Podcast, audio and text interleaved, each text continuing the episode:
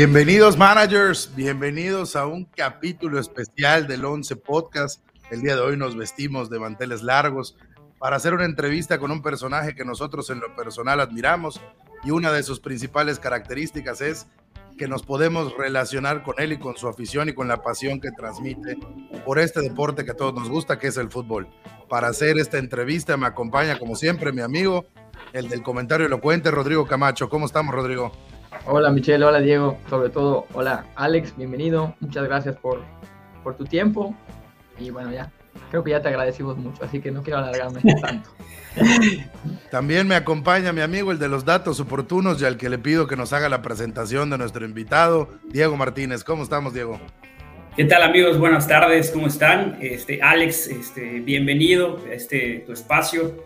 Realmente es nuestro este, primer y gran invitado este, eh, del podcast, así que a partir de ahora será nuestro, nuestro gran padrino este, y le damos la, bienvenida. No tenemos que dar este, introducción de Alex, eh, presentador, comunicador, analista de ESPN, una amplia trayectoria en medios. Este, para nosotros, lo, comentábamos antes de entrar al aire, la verdad es que es, es, un placer tener a alguien que ve el fútbol y que lo puede transmitir de una manera tan este, carismática y tan especial para poder eh, al aficionado este, pues, como el que somos nosotros tres, eh, saber un poquito más, entender los porqués de lo que pasa en la cancha. ¿no? Entonces, Alex, bienvenido. Nada, muchas gracias por, por, esta presentación y sobre todo por la, por la invitación. Encantado de, estar con vosotros y de, de charlar un poquito de, fútbol, pero no me enjabonéis tanto que simplemente estoy aquí por, porque alguien tenía que estar, pero, pero eh, hablar de fútbol es eh, algo que prácticamente todo el mundo puede hacer, no, no soy nadie especial. No, muchísimas gracias.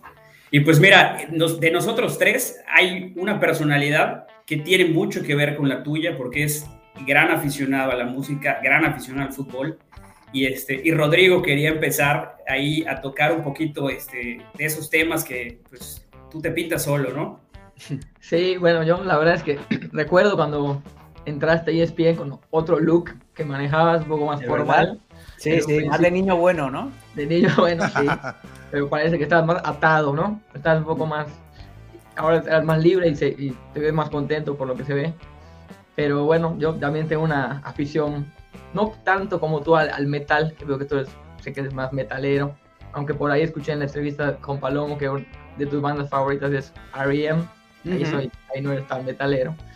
Pero bueno, entonces la verdad es que yo que estaba muy interesado en ver, porque le, le comentaba a ellos que pues, con dos pasiones tan grandes como puede ser la música y el fútbol, para los que no estamos dedicados de trabajo al fútbol, pues es como que demasiado tiempo libre y tú puedes dedicarle como trabajo al fútbol. Entonces, pues me gustaría saber más o menos cómo, si, si tiene alguna relación de, de, si te gusta, ¿qué ¿qué hay, de similitud entre el fútbol, entre tu pasión por el fútbol y la música? Si, si las, les encuentras similares o son unas cosas distintas o cómo pueden converger esas dos pasiones que manejas tú? Bueno, pues eh, sobre todo yo lo, el, fútbol y la música los, los compararía a la hora sobre todo de, de tu tocar, de tu actuar.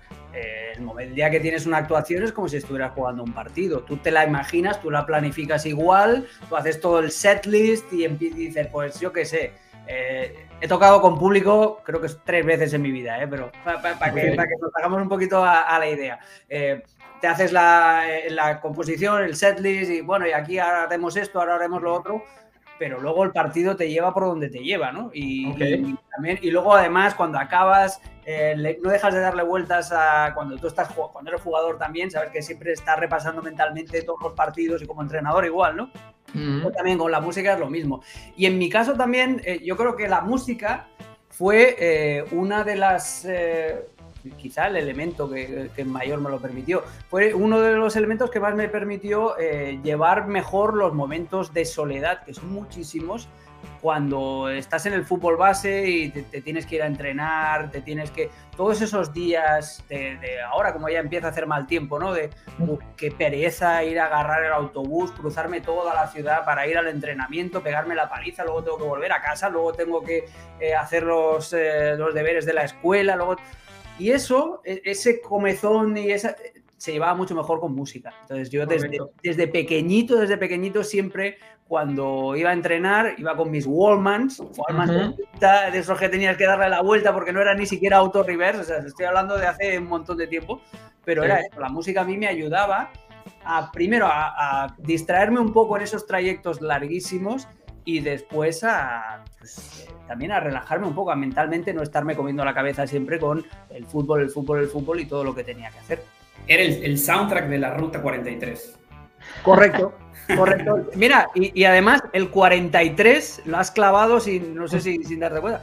El 43 era el autobús que agarraba, el 43 era el autobús que agarraba yo cuando jugaba en el Barcelona para eh, ir desde mi casa hasta el Camp Nou, que están en la otra punta de la ciudad. O sea que el 43 eso cuando estuve allí en el Barça y luego cuando ya estuve en el San Gabriel, que es media más cerquita de mi casa, eh, era el 44. Así que no ha sido demasiado. ¿Recuerdas que escuchabas en ese entonces? ¿Cuáles eran? Pues mira, con, mi Wallman tenía el, Automatic for the People de R.E.M. Yo creo que le di 700.000 vueltas a aquel cassette, pobre. El, el, eh, el Nevermind de Nirvana. Eh, en inglés. Todo en inglés, eh, prácticamente todo en inglés. Mira, ahora casualmente llevo una camiseta de un grupo, del único grupo español que me gusta, que son Los Planetas. Es un grupo de indie pop así de andaluz, que son muy buenos y, que tienen, bueno, no sé, a mí me, a mí me gusta mucho, pero todo lo, todo lo, lo escuchaba en inglés. Básicamente con R.E.M. Me, me, obsesioné muy joven, eh, pero muy joven, desde hablando de 12, 13 años con, con R.E.M. Luego ya de ahí salté a Nirvana, eh, con todo el universo grunge, con Pearl Jam, con Soundgarden, con todos estos. Y luego de ahí ya pasas a Metallica, Megadeth, Iron Maiden y todas estas cosas. Pero lo sigo escuchando prácticamente a diario. No hay día, y esto es true story, esta mañana también, cuando estaba aquí preparando el partido lo he hecho. No hay día en el que no escuche una canción de R.E.M., una de Soundgarden y una de Metallica, te diría. Estos tres no fallan. Bandas favoritas. Y yo, regresando más o menos a esa época, que pues mediados de los 80, ¿no? Es donde jugaba. Sí, finales, finales, de los, finales de los 80, pues nosotros nos dedicamos, ya sabes, al, al, fútbol inglés en particular, jugar desde el del fantasy fútbol, pero en esa época, pues estaba mucho más importante, pues Maradona en en ACDA, pues tú mismo en, el, en, el, Barcelona, creo que ya empezaba la era de, de Johan Cruyff. Sí, señor. Entonces, mm, quería preguntarte por en cómo, cómo, cómo percibías a la, liga inglesa en ese momento y cuándo te empieza a, enamorar, digamos, el fútbol inglés, si es que, si es que ya le, si ya, porque de lo que era en ese entonces a lo que es ahora, pues ya ha crecido muchísimo, ¿no? La liga era algo totalmente diferente. Yo cuando, en esa época, a finales de los 80, cuando empiezas a tener, yo nací en el 79, en enero, o sea, cuando empiezas a tener 10, 11 años, que ya empiezas a meterte en esto del fútbol, 89, 90, eh, la, que no era ni siquiera la Premier, porque la Premier se funda después, en el, en el 92, ¿no? Creo que eso, 93. Entonces, eh, era una liga muy exótica. Era algo, y era algo que tenía toda esa mística eh, de, los años 80, mística mala, eh, de los hooligans, de la violencia, del fútbol arcaico, del patadón, eh, de los estadios en los que ibas a pasar un mal rato porque a la mínima que vieran que no eras supporter acérrimo del equipo rival, pues te iban a mirar mal en el mejor de los casos. Entonces era, era ese fútbol raro y un poco primitivo, si, si quieres eh, decirlo así, ¿no? Entonces era cual la época de la, tragedia de Heysel y todo eso eh, manchó muchísimo al, al, fútbol inglés que se veía algo como eso, sobre todo en Barcelona, que es donde me crié yo. Eh, era un fútbol primitivo, arcaico, que daba mucho miedo por todo el mundo de los ultras y la verdad que algo prácticamente exótico porque antes del invento de Internet y antes de que las parabólicas se hicieran así más populares, eh, enganchar un partido de la Premier era prácticamente imposible. Bueno, de la liga inglesa. Claro. Entonces, ¿cuál fue tu primer acercamiento, digamos, al, fútbol inglés ya como profesional o te empieza a gustar algún equipo? ¿Qué empieza a suceder? No, mira, pues yo qué sé, cuando empiezas a salir a, torneos internacionales, cuando estás jugando y te enfrentas a algún equipo inglés, yo tuve la suerte de jugar eh, dos torneos que todavía están, están en, funcionamiento, son muy famosos, la Dana Cup y la Gotia Cup, una en Dinamarca, la otra en Suecia, que se juega en verano. La final se juega en el, eh, se jugaba en el, en el Ullevi Stadium, en el estadio del Göteborg. Eh, y allí te, enfrentabas a gente de, todo el mundo. Me acuerdo, yo jugué la del verano del 93 eh, y que ganamos, ganamos perdimos la, la Danaka por penaltis, la de Dinamarca. Ulaga, ¿está bien dicho? Oleguer. con Ulaguer coincidí más tarde, en el mismo equipo en el San Gabriel, pero con 19 años ya. En aquel entonces era con, otros, con otros compañeros. Pero sí, bueno, bueno, long story short, eh, la Dinamarca, la Danaka perdimos por penales, la, la Gotia la ganamos y, y te encontrabas con algún equipo inglés, con equipos americanos también había. En aquel entonces. aquello sí que era exótico. Jugar en principios de los 90 contra un equipo de Estados Unidos era, era una cosa muy, muy bárbara. Y me acuerdo, eh, por eso os he traído lo de la Gotia y la Dana, que había un stand enorme de, en todo el campus donde se jugaba el torneo de, ropa deportiva, de venta de ropa deportiva. Y ahí fue donde me compré mi, primer, eh, mi primera pieza de equipación de un equipo inglés, que fue... Eh, a mí, yo me compré aquella camiseta tan mítica del Arsenal, suplente amarilla y verde, que ahora hace poco le hicieron una reedición pues yo me compré esta camiseta y a mi hermano pequeño, mi hermano Sergio, que es el único que tengo, le compré la equipación del Liverpool. Eh, aquella que ponía Candy. ¿Os acordáis aquella Adidas con los tres, las tres eh, trazos? Los rombos. Ajá. Pues aquella Adidas Equipment, que era una línea de Adidas que a mí me encantaba, me volvía loco. Ese fue más o menos mi primer contacto así como aficionado con el, con el fútbol inglés. Y a partir de que empezamos a ver en Cataluña, sobre todo gracias a, la, a TV3, eh, partidos de la liga inglesa y de, la Premier, era, era siempre, siempre tenías un ojo puesto, porque siempre había sí. muy, pero que muy atractivas. Alex, a ti te ha tocado estar en diferentes campos, en diferentes partes de Europa, incluso actualmente que radicas en Estados Unidos. Y te ha tocado estar como jugador, te ha tocado estar seguramente como turista y te ha tocado estar como trabajo. Yo creo que la música y el fútbol eh, convergen en, como deporte y arte, en el canto de los aficionados que se transmite dentro de la cancha y a los jugadores, que levanta pasiones, emociones, que pone presiones. Tú que has estado en estadios como jugador, como turista y, y como periodista, ¿cuál ha sido esa atmósfera donde converge el deporte y la música? ¿Cuál ha sido esa atmósfera más intensa o que digas nunca había vivido algo así? ¿O esto es lo más impresionante que he vivido? No en cuanto al fútbol de la cancha, sino entre la atmósfera que se vive en el estadio. Uf, pues mira, la atmósfera, la más heavy que recuerdo de atmósfera, que no tuvo nada que ver con música, pero, pero fue heavy de verdad. Eh, el día de la cabeza de cerdo, el cochinillo, uh. a, Luis Figo en el Camp Nou, yo estaba en, el, estadio aquel día y yo no he visto nunca nada igual. O sea, era algo que daba muchísimo miedo porque veías a gente, señores y señoras de, edad ya para ser respetable y los veías a tu lado gritarle a Figo, que parecía que le salía espuma por la boca. Era una cosa, veías a, gente que, claro, eso, esto pasó cuando yo tenía veintipocos años, lo de Figo, eh, y, veías a gente que tenía el doble de tu edad. Eh, más mayores todavía y que estaban perdiendo la compostura de mala manera. La atmósfera más rara y más heavy que he visto en mi vida es en el, en el Camp Nou, el día del cochinillo. Luego, la, como jugador, sí que me acuerdo del día que fuimos a jugar con el equipo de, con el Rangers, el equipo de, donde jugué en Andorra, fuimos a jugar la Copa de la UEFA contra el Sarajevo, eh, la, primera eliminatoria, la ronda previa, y ahí en Sarajevo, en el Estadio Olímpico de Sarajevo, nos jugamos la, ida allí. Y me acuerdo que salir al estadio, nosotros ahí, que éramos un equipo amateur, o sea, yo era un periodista, yo era el que presentaba los deportes en Andorra, imagínate, y también jugaba, era una cosa muy random. Entonces eh, tenías a un maestro, a un albañil, a un profesor de tenis, a un periodista, no sé qué, y estás saliendo ahí al estadio y ves el fondo sur, el estadio no estaba lleno, pero ves el fondo sur todo lleno de gente, de ultras, con bengalas, cantando, yo no sé lo que cantaban ni nada por el estilo. Pero me acuerdo de salir allí y, el impresionarme mucho ese, esa atmósfera que creaban allí. Y claro, dices, uff, eh, Europa del Este además, que son fogosos. Y en esa época, ¿no? En, en esa, época, que fue el año, el verano de 2006. Eh, que bueno, que ya había pasado un tiempito. Ya había pasado.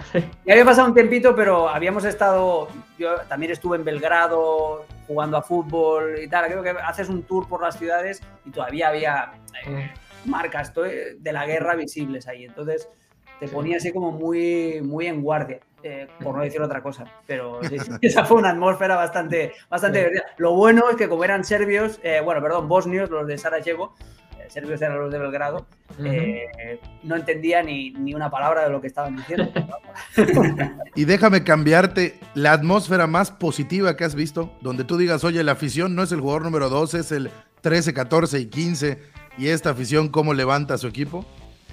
Uf, yo es que yo soy muy de, equipos pequeños y de circunstancias de esas que se crecen.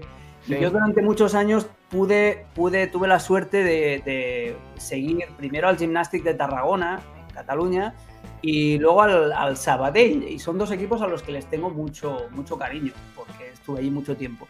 Y catalanes ambos, ¿no? Catalanes ambos, sí señor.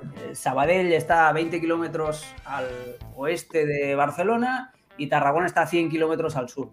Em, pero atmósferas, me acuerdo de partidos puntuales, momentos en el, el gymnastic, en, durante todos los años que le seguí, hubo dos o tres eh, veces que estuvieron con el agua al cuello, estuvieron a punto de bajar a segunda B.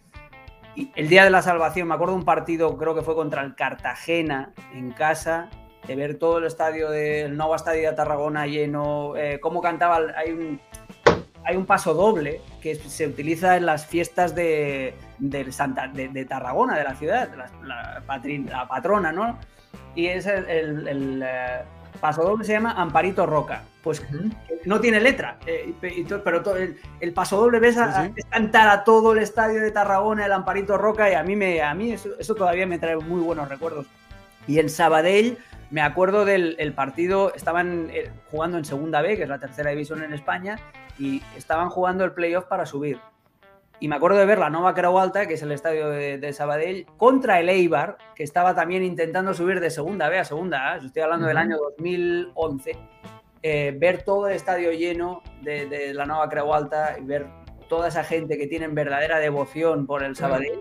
Y eso son dos, dos, muy bonitos recuerdos. A mí, yo soy más de, de eso, de si hay que generar buenas atmósferas, que sean de verdad, que sean auténticas, que sean de, equipos que tienen realmente una afición que va mucho ya más allá del postureo, exacto, que va mucho más allá del postureo de los turistas en el Camp Nou.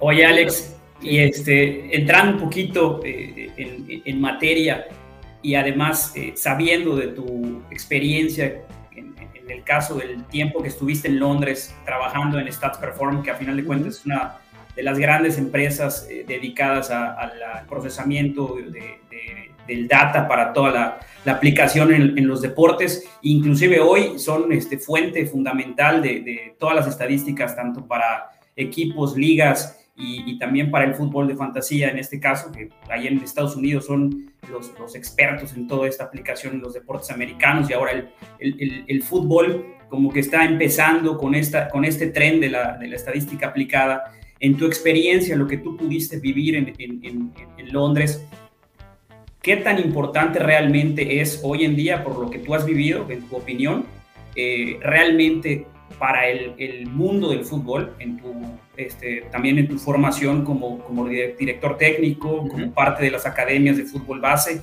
para su aplicación, su interpretación, y, si realmente son eh, mecanismos que hoy en día están este, haciendo parte de las decisiones desde el fútbol amateur hasta el fútbol en las más grandes ligas.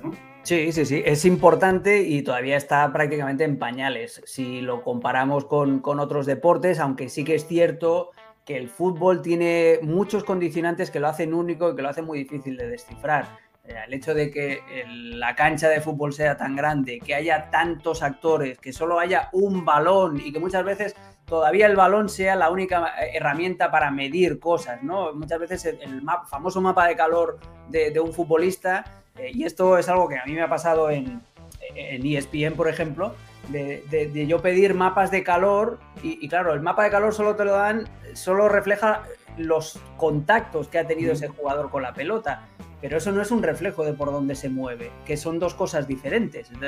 Eh, ese tema todavía está por ajustar y son miles, pero después el fútbol tiene también el componente emocional, el componente... Es, es yo creo que es el deporte, de los grandes deportes, eh, el más difícil de, analizar, pero se pueden sacar cosas. Eh, el, tema es utilizarlo en su justa medida. O sea, no te puedes fiar solamente de las estadísticas. Tienes que, las estadísticas te sirven para encontrar patrones, al menos en el, caso del fútbol, ¿no?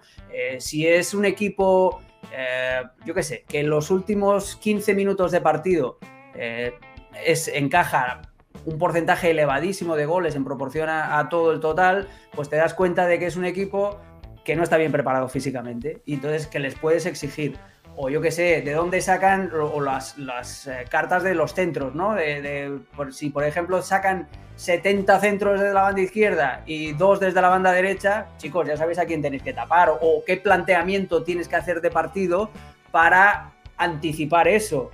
Te da pistas de cómo, de cómo se mueve el rival.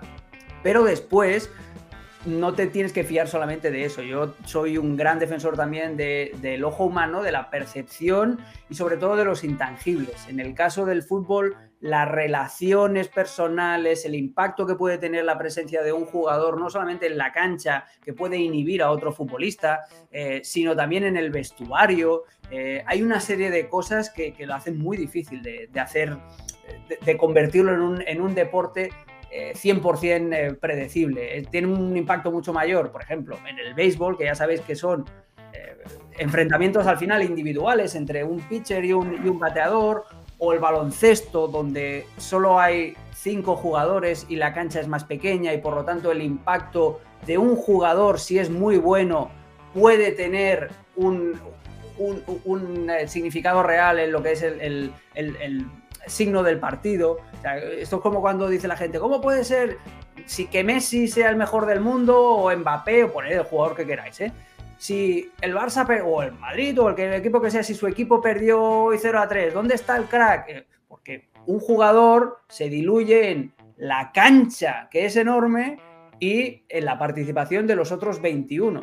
En el baloncesto, la cancha es más pequeña y si es LeBron James, le van a pasar el balón y, va a encontrar una solución. Entonces es, es muy difícil, pero yo lo que, lo que, no, me, lo que no me gustaría es que la estadística se convirtiera en una religión que estuviera por encima de cualquier otra consideración y que además en el caso del fútbol, como el del baloncesto así a más alto nivel, hay que meterle una un tercer elemento en la, en la ecuación, que es eh, la capacidad de marketing y, el, de los equipos. porque muchos equipos, muchas veces los equipos ya fichan por tres motivos? El motivo de las estadísticas, de fíjate, es que este jugador nos va a muy bien porque tiene un porcentaje de dribblings espectacular en la banda izquierda y necesitamos un extremo. El, factor humano también, eh, el entrenador de, no, ya este chico lo conozco, sé el trabajo que me va a hacer y además sé que va a ser un buen compañero para este, para este, para este, que van a subir de nivel pero luego ese es el más peligroso de los tres. Luego está el tema de marketing. ¿Cuántos likes nos va a dar en social media el anuncio de su fichaje? Eh, ¿Cuánto dinero vamos a poder conseguir en sponsors? Y muchas veces el entrenador se tiene que comer a, jugadores con los que no le gustaría contar y con los a los que es muy difícil sustituir o colocar en según qué zonas del campo o pedirles que se que, presionen como el resto y que va a tener un impacto al final en tu propio trabajo, porque si tú pierdes, el que te vas a la calle eres tú como entrenador. Siguiendo eh, por este... Perdón, creo que da pie a la siguiente pregunta, Diego, ¿no? De lo que estábamos platicando antes de uno, perdón, perdón Michelle, de los últimos tweets de, de Alex.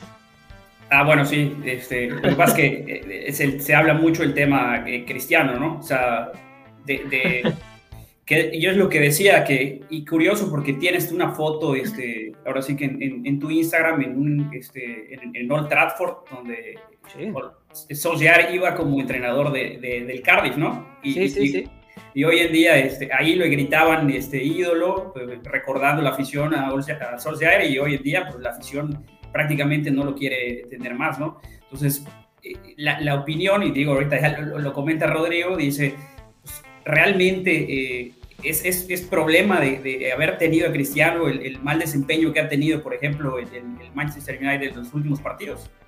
Mira, yo creo que es parte, no es sería simplificar mucho si dices el problema entero es, es Cristiano Ronaldo. claro. Pero, pero habéis, la habéis clavado porque mi, mi, discurso iba por ese iba en ese sentido, ¿no? De a Solskjaer eh, igual le venía mejor no fichar a un delantero más y fichar a un centrocampista, que es lo que verdaderamente necesita el Manchester United. Porque el United, además, antes de que llegara Cristiano, eh, ya tenía un, vivía en un equilibrio extremadamente precario, muy precario, porque si estás obligado a que juegue Pogba, a que juegue eh, Rashford, a que juegue Greenwood y a que juegue Sancho, no te va a defender ni tu abuela. Entonces, eh, tienes, tienes un problema de base. Me añade a Cristiano Ronaldo. Entonces, el problema, o sea, el equilibrio que había encontrado Solskjaer para que el equipo no se le descosiera y para que Bruno siguiera eh, brillando, era enviar a Pogba de falso extremo por izquierda. O sea, era un 4-2-3-1 y Pogba era el de la izquierda, en la derecha se iban turnando Greenwood, Sancho o el que tú quieras, Bruno jugaba de, de enganche y el delantero pues era Cavani, era el propio Greenwood, estaban esperando a que Rashford también se recuperara de su lesión, etc. Era un equilibrio tremendamente precario, pero a Pogba, que no te defiende, ya lo envías un poquito a la banda porque dices, bueno, algo de retroceso va a tener, pero no me va a presionar, etcétera, etcétera. ¿Qué pasa ahora? Me, enter Ronaldo en la ecuación. Ronaldo de punta. Ya uno de los que puede jugar de punta, ya lo tienes que recolocar en la banda o lo tienes que mandar al banco a que se pudra como Cavani. Ronaldo no te va a presionar. ¿Qué pasa con Pogba? Eh, o lo mandas al banco y tienes un problema porque es un fichaje que te costó 100 millones y los Instagram likes y todo eso, y te va a torcer el morro además, te va a generar mal, mal ambiente en el vestuario. Entonces, ¿qué pasa? Ah, no, pero es que Pogba tiene que jugar. Vale, pues entonces lo, lo retrasas al doble pivote. Solo te defiende uno. Y si encima tienes a los cuatro de atrás que no son demasiado fiables, Fiable. con la entrada de Cristiano Ronaldo se produce un efecto dominó que afecta a todo el equipo. Y no solamente es en el tema eh, más palpable, ¿no? De, lo que pasa en el terreno de juego. También están lo que os decía antes, las dinámicas del vestuario. ¿Para qué voy a tener que correr yo, matarme el triple para que este señor eh, pueda hacer el shoe y se lleve todos los titulares? No, no, no, no, es verdad, y se lleve todas las fotografías y tal. Y, es, es muy, pero que muy complicado. Y ese equilibrio precario que el United ya tenía, agarrado prácticamente con pinzas, sin Cristiano Ronaldo, cuando llega Ronaldo se, hunde todo. El United lo que necesita son centrocampistas de calidad.